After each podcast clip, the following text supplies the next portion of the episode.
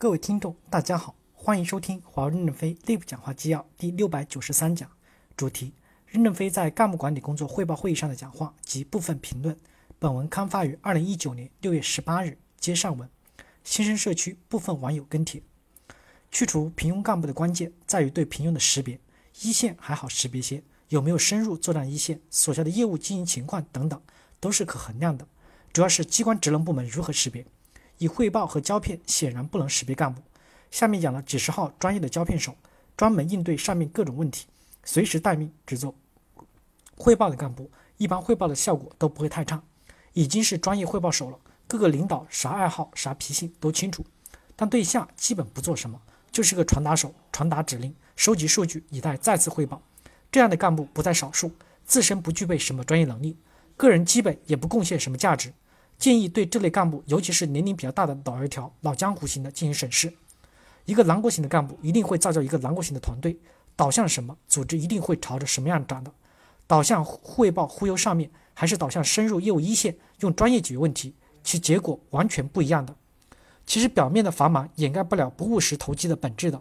就拿出出差主力，务实的干部马不停蹄的深入业务解决问题，屁股对着领导，想的是如何解决客户的问题。但也有的干部也很忙。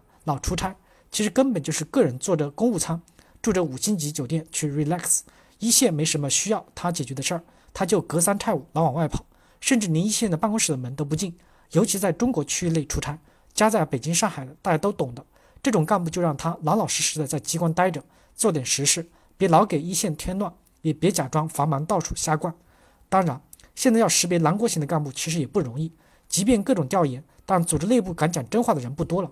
越是南国型的干部，越会清除异己，下面都是给自己唱赞歌的。有不同的声音早已被赶走了，这就叫劣币出不着良币。不过看到老板这么大的决心解决这些问题，我们还是双手支持。这会是一场持久的攻坚战，就像我党反腐打赢拍虎，不作为明哲保身的也更是难过。改革进入了深水区了，加油！战士的状态就是要多干点活，相比过往不能做到百分之一百二十的贡献的，需要考虑主动退出。每个干部要在自己的职责范围内减少会议和汇报，减少大规模的研讨。五六月份大家还有一点紧张的气氛，会议短人少，主题集中。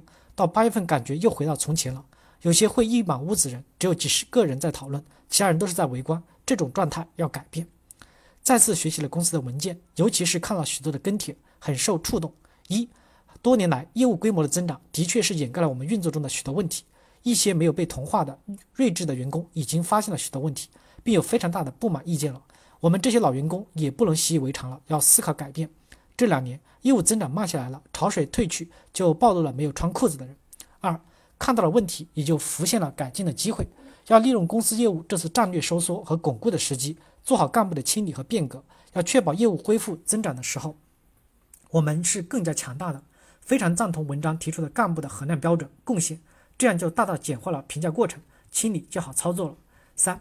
干部优化的工作，既是每个组织一把手的责任，也要强调从上到下一致来做，形成公司范围的巨大声浪，让我们每个人都接受历史潮流的历练。公司强调删减有许多年了，希望这一次有切实的力度来执行文件中提到的干部战略，重点是淘汰贡献少的干部，提拔贡献大的。看了群众们的跟帖，觉得公司的运作管理即使不是千疮百孔，也是官僚风气很盛了，是时候要改变了。我自己作为 CBG 财经的团队主管和 AT 主任。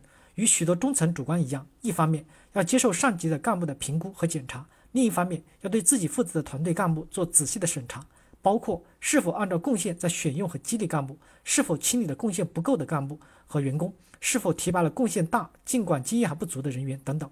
人是公司最核心的资产，要将大很大的精力用到这方面来。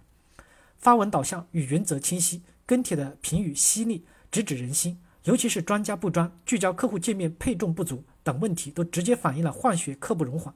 作为 MSD 一线基层主管，反省自身需要立刻改进，思想上不能心不能心太软，团队敢于管理，业务上自己上就是最好的示范。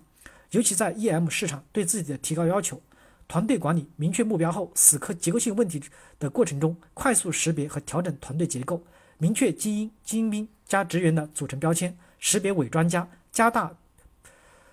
加大力度推行本地化。感谢大家的收听，敬请期待下一讲内容。